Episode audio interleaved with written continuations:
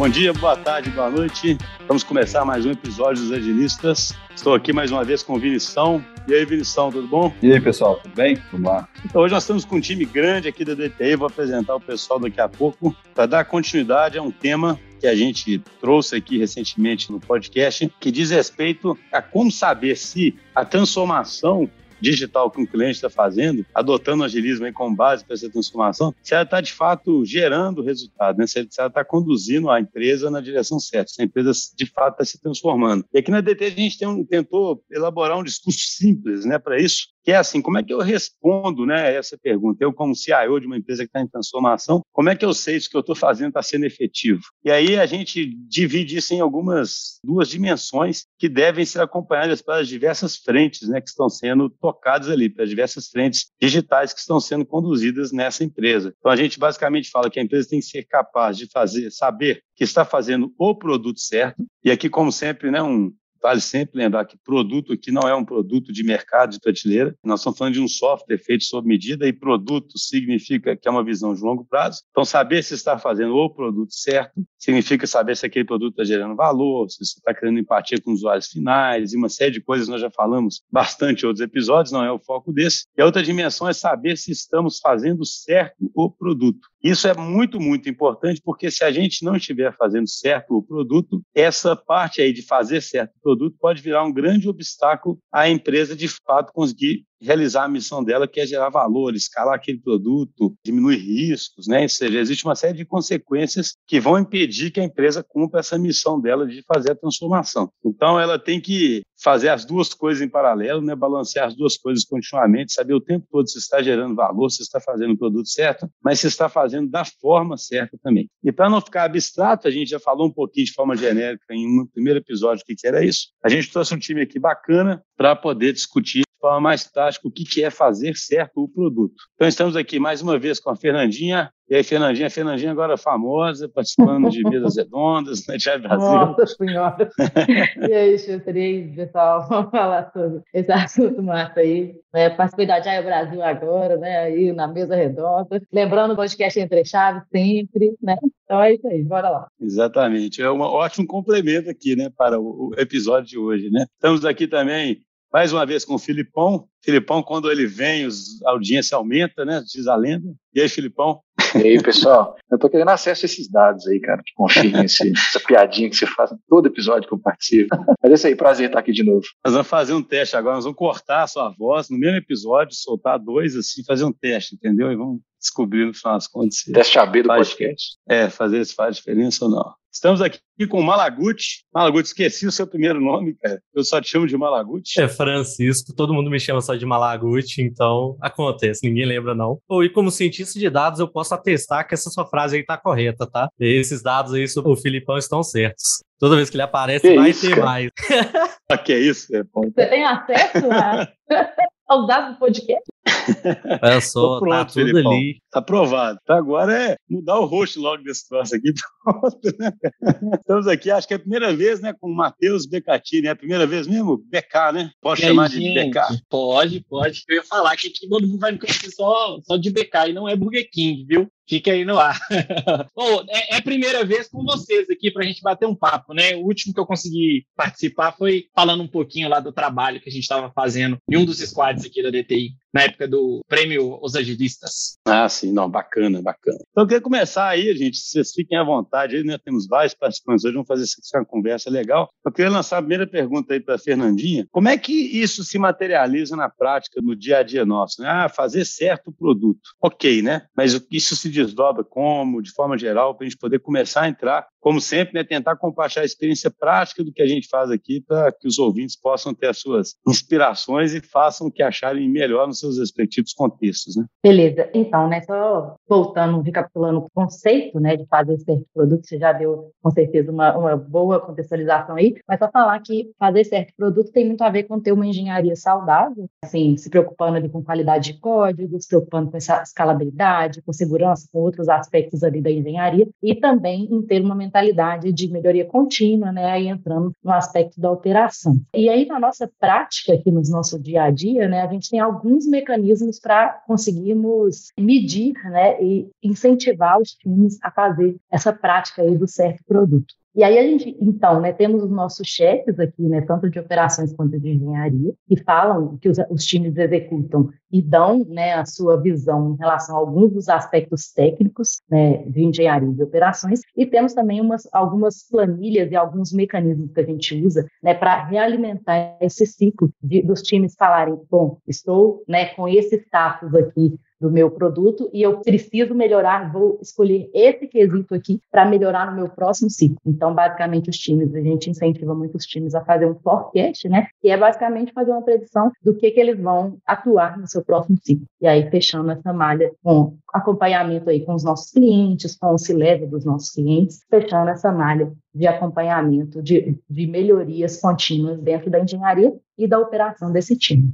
Puxando um pouco do que você falou, Fernandinho, né, dessas questões de formas e tudo mais, normalmente, eu queria até levantar esse ponto, que normalmente o pessoal fala muito de métricas quando quer direcionar um produto. Mas eu acho que nesse aspecto aqui, métricas é uma coisa extremamente relevante. Você vê se você está fazendo direito, como é que você vê se a sua engenharia está boa, como é que se você vê se a sua operação está boa, se o time está conseguindo entregar, se ele não está tendo que refazer muitas coisas. Então, toda vez que eu tenho que me preocupar, toda vez que eu tenho que conversar com o time sobre possíveis melhoras, ou como é que a gente vai fazer para isso se desenvolver, a gente sempre começa olhando em como estão essas métricas. Então, o que, que eu vou olhar? Ah, meu time está entregando, mas ele está entregando quantidade ou ele está entregando qualidade? A gente tem sempre que ficar voltando para refazer as coisas, como é que o pessoal está lidando com isso, a gente consegue ver claramente pelos indicadores. Então, isso é um ponto que eu acho que às vezes o povo se preocupa muito nessa direção de, tipo assim, estamos desenvolvendo produto e não necessariamente na qualidade do produto. Porque se você não tem isso, o produto ele não se sustenta a longo prazo. E ninguém quer ter que chegar num produto consolidado no mercado, talvez ter que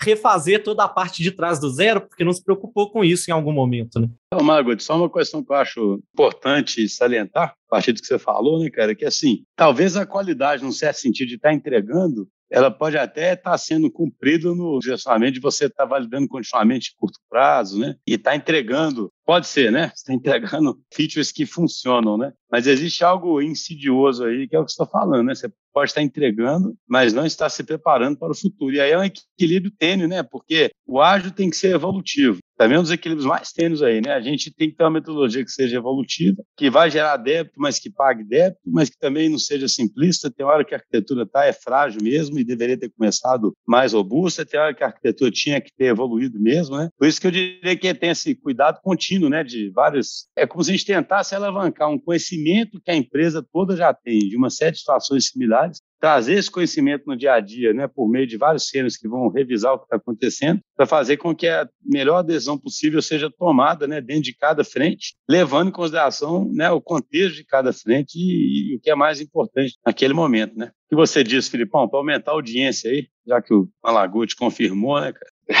então, assim, eu acho que vocês ponderaram aí, eu acho bem apropriado, e você terminou aí sua, sua frase aí falando sobre contexto, né?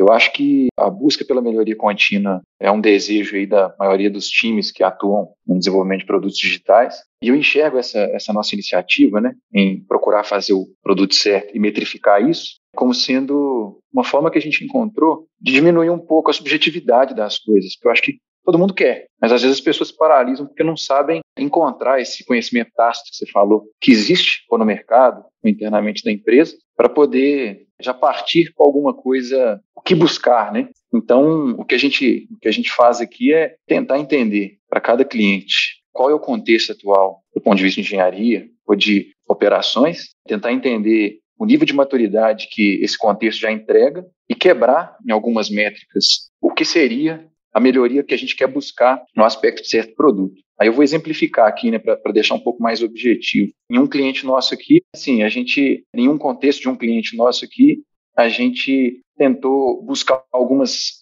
grandes métricas para perseguir essa melhoria contínua, métricas que são um pouco, vamos dizer assim, indiscutíveis, como, por exemplo, ter uma boa pipeline de entrega que vai permitir não só a gente entregar com qualidade, igual o Malaguti comentou, mas com eficiência, se a gente precisar de realmente ele fazer um rollback, com controle dessas entregas. Então, uma boa esteira de DevOps é uma métrica que a gente acompanha, monitoramento, testes automatizados, que são coisas igual você falou, né, Chus? Versionamento, qualidade Versionamento, governança, isso, governança.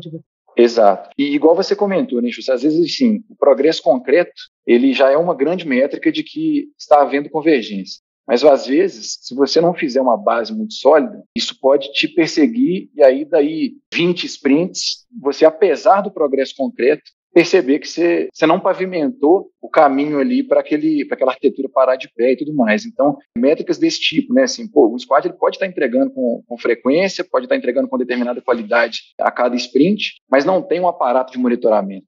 Então, está fazendo o produto certo? Talvez não, porque o primeiro problema que o time tiver e precisar investigar, sem monitoramento, o time vai se paralisar. E aí a qualidade foi toda por água abaixo. Então, a gente quebrou nessas, nessas grandes métricas, mas também respeitando que o que significa monitoramento? Às vezes você pega um cliente que já é mais evoluído nesse aspecto, você já vai trabalhar ferramentas de log muito mais modernas ou muito mais complexas, ao passo que às vezes um cliente que ainda está engatinhando, você tem que começar com um aparato de logging às vezes num, um print F. Um print F, vamos dizer assim, né? entregou completamente que não desenvolve há 200 milhões de anos, sabe como é que está a tecnologia. Mas foi muito boa a analogia. Às vezes tem que começar realmente mais simples, que é para você ter algo em que você possa buscar informação para depois criar dashboards mais complexos e tudo mais, né?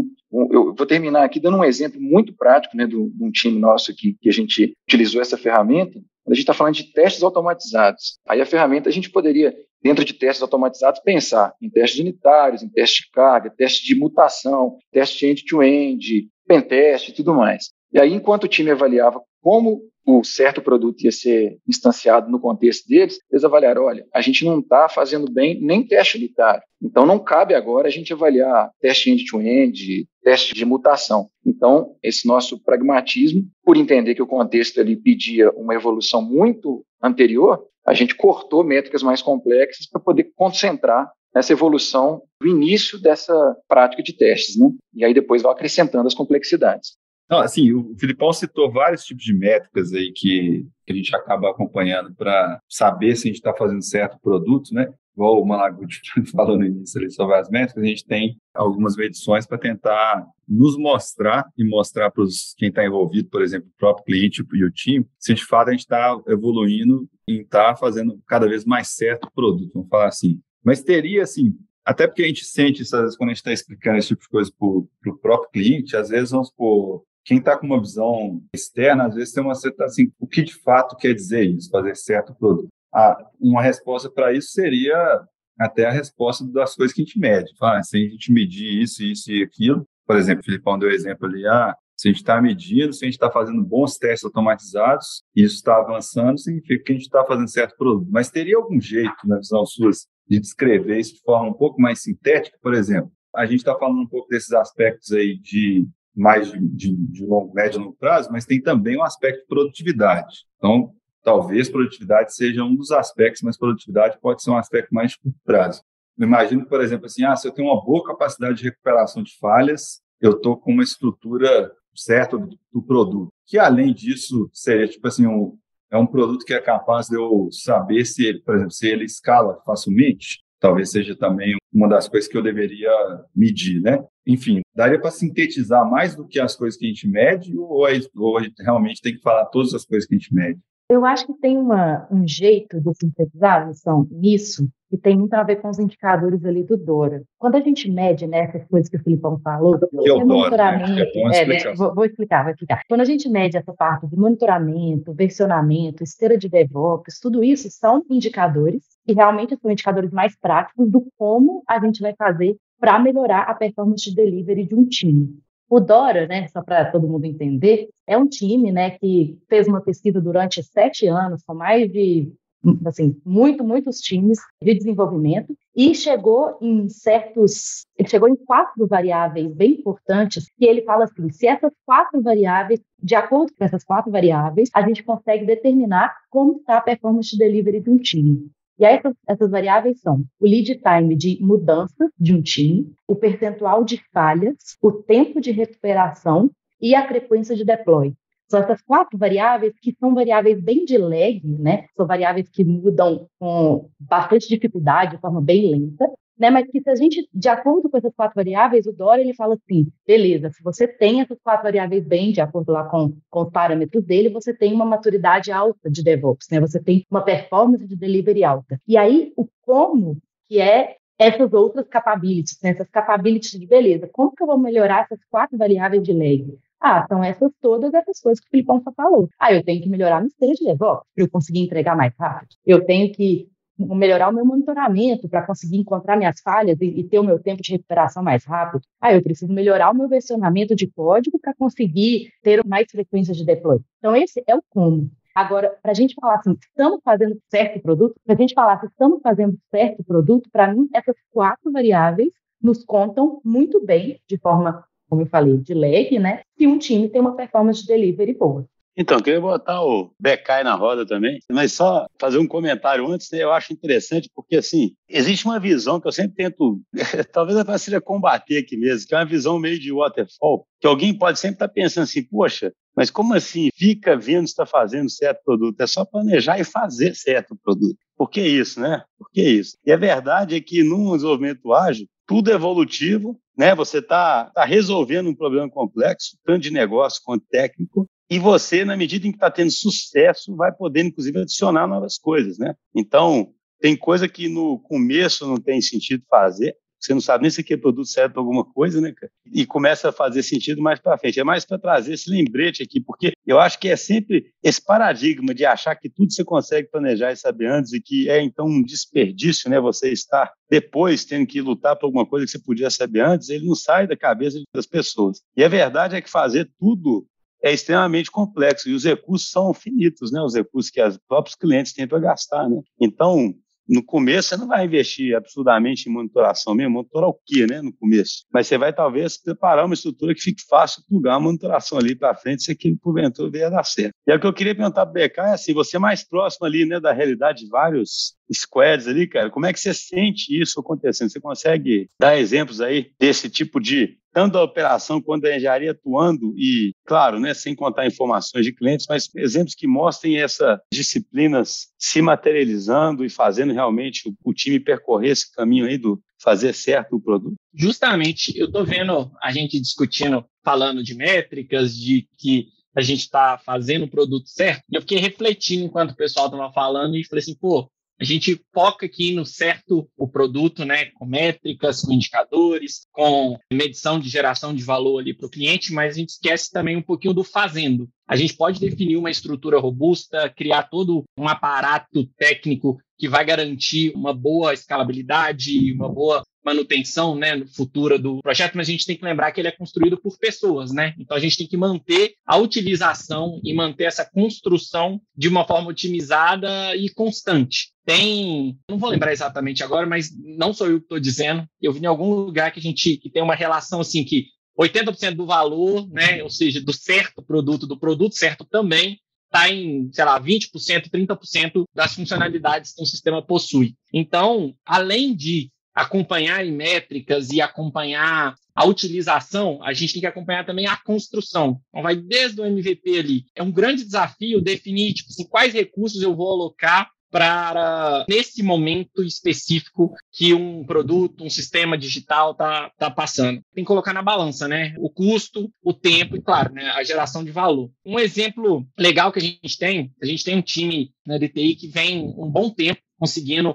manter um nível de, de qualidade considerável, tanto nas entregas a nível de negócio quanto nas entregas técnicas. Obviamente, a gente tem momentos que a balança pende mais para um lado, né? Eles pecam talvez um pouquinho no esforço ali da, da qualidade técnica para ter uma entrega constante. Depois é aquilo que a gente falou no começo. Depois tem que voltar pagando, então faz parte do dia a dia, né? A gente criar débitos, mas pagar eles o quanto antes. E queria falar um pouquinho assim, além né, de versionamento de código, métricas, o bom e velho sonar para garantir minimamente a qualidade de um produto, a gente tem que lembrar que as pessoas que vão manter isso vão sendo rotacionadas. Então a gente tem que ter, eu ia dizer um processo, mas processo fica muito pesado. A gente tem que ter uma forma de trabalhar, uma metodologia bem definida onde a gente consiga transitar pessoas e mesmo assim conseguir avaliar aquilo que foi levantado e manter ainda esse produto de forma certa, né? É muito comum a gente começar lindo, ter algumas entregas e depois, com o tempo, desandar um pouco. E um, grande desafio é manter tudo funcionando bem durante muito tempo e principalmente quando a gente já está com a vida do produto meio que finalizado, né? Ele já está entrando ali, obviamente, o mundo não é mais assim de crescimento, manutenção e decadência, mas aquele momento final ali de manutenção. Então é bem importante, acho que a gente focar também na forma que foi construída, no time de aplicar determinadas ações ali, né, durante a construção. Queria trazer um pouquinho mais desse, desse viés também, do momento de construção, ou seja, da operação. Né? Eu tive que puxar um pouquinho de sardinha aqui para o meu lado. Eu gosto de falar disso, BK, porque uma das coisas que a gente vem buscando também colocar dentro dessas métricas, né, associada às métricas de engenharia que já foram bem discutidas aqui, levantadas aqui, são essas métricas de operação, né? Eu esperei você falar a palavra antifragilidade, mas você acabou não, não falando. Mas, assim, uma das coisas que a gente busca como métrica é perseguir realmente a antifragilidade dos squads. Essa operação, dizer assim, em fluxo, né? Também vou evitar usar a palavra processo, mas um bom fluxo de trabalho e que permita a antifragilidade. Então a gente tenta medir isso também, porque isso faz parte do certo produto com toda certeza. Né? Uma ponderação que eu queria fazer aqui, é uma pergunta, na verdade, para vocês que estão mais próximos aí das aplicações e medições, o Schuster até comentou sobre um, tipo aquele comentário, igual ele falou do waterfall, né? Falou assim, ah, mas como assim, né? Eu planejei lá, tá ok eu queria explorar um outro lado ali de um certo diferença de entendimento ou até ceticismo, né? E a turma, assim, no dia a dia, eles também não ficam, né? Os times ficam assim, como assim? Mesmo que a galera tenha uma mentalidade ágil, mas, tipo assim, a gente vai trabalhando no dia a dia aqui, por que, que precisa dessas medições adicionais aí? Eu já fui desenvolvedor durante um bom tempo também de técnico, a gente tende a ser um pouco mais cético com relação a alguns desses tipos de coisas. Como é que a gente está encarando isso aí com os times para que eles também considerem de fato que é bom fazer esse tipo de acompanhamento e ter usar esse tipo de ferramenta? Eu posso, acho comentar um pouco aqui, porque justamente foi um dos desafios que a gente enfrentou aqui em uma das nossas alianças, né? Eu concordo plenamente com você que isso pode causar um certo, uma certa aversão aí do desenvolvedor em relação a, pô, eu tenho só que fazer, não? Fazer certo produto e fazer, por que eu vou fazer medições? Eu acho que uma das coisas que, pelo menos eu me preocupei bastante, eu acho que faz parte do nosso DNA também, é não simplesmente definir um conjunto de métricas que aquele aquele squad que vai atender aquele cliente ou aquele conjunto de squad que está atendendo aquele cliente deveria medir e buscar uma melhoria, mas sim participar de um entendimento conjunto com esses squads sobre o que eles mesmos acreditam que eles deveriam buscar como melhoria e tentar construir essas métricas em conjunto com os squads. Acho que dessa forma, como o produto da medição parte da própria percepção do squad, a gente tem mais engajamento. Então, não é mais o Filipão, enquanto, vamos dizer assim, operação centralizada do DTI, ou a Fernandinha, ou o ou o Malaguti, como engenharia da DTI, dizendo, meça isso, aquilo aquilo outro. É assim, o squad tentando fazer uma auto-reflexão de o que, que a gente acredita que precisa de melhorar e tentar traduzir esse o que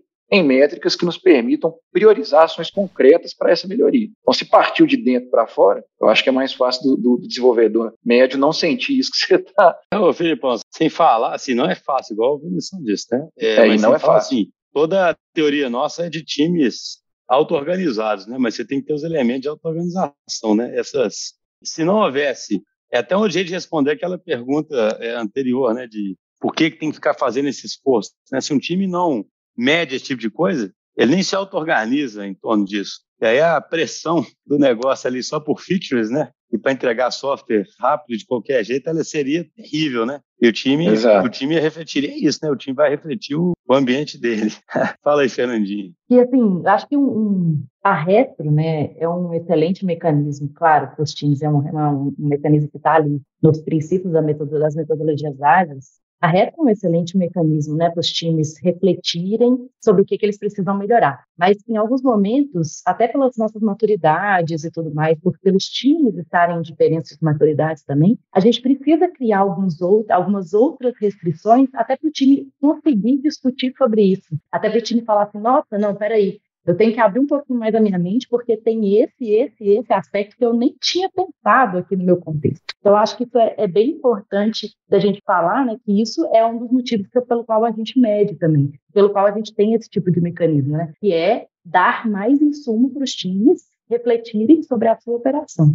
Isso que o Filipão falou sobre flexibilidade, essa nossa forma né, de lidar com um certo produto, ele tem essa flexibilidade como vantagem, eu acredito bastante nisso também. Que é um jeito assim do time olhar contextualizado, né, para aquelas métricas e falar assim, não, isso aqui faz sentido para mim, isso aqui não faz, isso aqui não faz. E aí com isso a gente produziu uma gestão à vista super simples de coisas assim que eu consigo bater o olho e falar, poxa, isso aqui é o que eu tenho que priorizar no meu próximo ciclo, que eu até falei no início, né? E é uma das vantagens também do negócio de, de a gente estar sempre olhando o que a gente quer priorizar, executando e prevendo o que a gente gostaria de executar no próximo ciclo. Eu acho que são coisas que são bastante vantajosas desse olhar né, do certo produto. E, claro, né, de novo, o apoio do cliente para a gente conseguir fechar a malha né, e fazer as, as, coisas acontecerem. Uma forma legal, a gente estava falando do engajamento do time com as métricas e com essa disciplina ali, né, de desenvolvimento. A gente tem, tem um modelo para ir o tempo todo adaptando o que, que a gente está medindo, o que, que a gente está buscando de melhorar faz muita diferença no sentido assim, é muito comum a gente pensar no todo, definir métricas que a gente quer acompanhar e trabalhar para atingir elas. Talvez seja até o mais natural, né? Se a gente for pensar assim de uma forma lógica. Porém, uma forma de trazer mais esse engajamento é a gente começar do micro para descobrir o todo. A gente junto com o time técnico, durante a implementação, a todo momento vai se baseando nessa estrutura meio que direcional, vamos chamar assim, para ir pensando, refletindo, beleza, eu tenho que medir isso daqui, é o momento? Ó, vou começar a me preocupar com isso, vou trabalhar para atingir isso. Em um outro momento, ele vai entender e falar, pô, isso daqui agora já está consolidado, eu posso partir para um outro. E dessa forma, os times tendem a querer de fato se envolver mais com essa garantia que o produto está sendo construído corretamente, sabe? Então, eu acho que é um, eu tento trazer muito aqui para os times isso. Olha, galera, não preocupa muito com o todo agora. Vamos construindo junto, que aos poucos vocês vão identificando pontos de qualidade, pontos de fraqueza que devem é, atuar, e, enfim, tende a dar certo, né? Obviamente, nem tudo na vida é, é 100% garantido. Eu estava pensando aqui, até no, nesses aspectos que o Júlio colocou ali, tipo assim, ah, tem essa pressão de curto prazo que normalmente a gente observa quase tudo quanto é lugar, né? Então, se deixar só essa pressão rolando, esses itens estruturantes eles podem acabar não sendo incorporados. Mas eu estava pensando até como um olhar assim, até de teoria da complexidade, tipo assim, se isso é necessário, se esse tipo de fator estruturante ele é necessário, ele acabaria aparecendo, sendo demandado, né? Então, por que tem que fazer isso aqui, né? Eu acho que talvez seja para acelerar e para utilizar um conhecimento prévio para equilibrar essa pressão de curto prazo com a pressão de médio e longo prazo. Porque, assim, de fato parece que aconteceria de qualquer jeito, né? Porque, assim, se tem um time que não observa esse tipo de coisa, ele vai acabar entregando um produto de má qualidade e né, os usuários não vão usar aquele produto. É só uma parte, cara, o desbalanceamento é muito grande só, entendeu? A questão é que é muito desbalanceado, né? Depondera muito a vontade de entregar feature, entendeu? Então, se sim, não tiver sim. uma... Porque é muito desbalanceado, né? Assim, não, é por isso que eu tô... E é, e é, é muito assim, desbalanceado até porque o negócio adora enxergar ainda, né, a TI como uma caixa preta, um outsource ali, né, da TI. Então, assim, mesmo com tudo que fazem, sabe o tanto que é difícil lutar por essas, essas medições. Eu só queria botar o Malaguti no jogo de novo também, assim, pensando nessa parte aí de dados, Malaguti, tem alguma coisa diferente a acrescentar aí, assim, que é uma outra área. Mas quando a gente pensa em medições, em dados, analytics, né, tem todo um outro universo que tem as suas peculiaridades também, né? Sim, mas se você parar para pensar, não foge muito do esperado. A gente aplica de outra forma, mas não foge muito do esperado. Isso é uma coisa que a gente costuma chamar de inserir o viés de especialista, né? Então, tipo assim, toda vez que você vai fazer um rito, que você traz um outsider, que você traz alguém que já tem talvez mais experiência dentro de uma área, até mesmo mais tempo de empresa e consegue saber dentro daquele ramo como isso funciona, o que você está trazendo é esses questionamentos, é isso para dentro do time, né? É interessante que você faça o time ter essa reflexão. Mas para o time refletir, você precisa que um especialista traga essa informação para gerar essa discussão internamente. Normalmente é assim que você vai conseguir trazer, por exemplo, ah, o pessoal está muito preso num contexto, eles estão sempre dando a mesma resposta para um determinado é, cheque, para uma determinada métrica. Sabem, né? É, e você vai trazer essa visão de fora. Você vai trazer essa nova pergunta, você vai gerar uma discussão. Pô, vocês não podiam mudar alguma coisa? A gente não podia medir isso aqui? Porque, como, sei lá, eu tenho muito tempo de empresa, eu tenho muito tempo na área, eu já sei métricas talvez um pouco mais consolidadas, eu sei coisas que geram problemas a longo prazo. Então, é trazendo esse pequeno viés que você vai conseguir consolidar isso. O negócio sempre vai querer que você entregue mais coisa e que gere isso de maneira mais efetiva. Né? Então, muito do que vai vir é a curto prazo. São esses especialistas, esse viés que a gente vai trazendo com novas métricas, ou com até formas diferentes de se olhar a mesma métrica, né? Às vezes você está olhando sempre para a gestão à vista e ao outsider, que vai te mostrar que tem alguma inconsistência ali dentro, você vai conseguir ver e balancear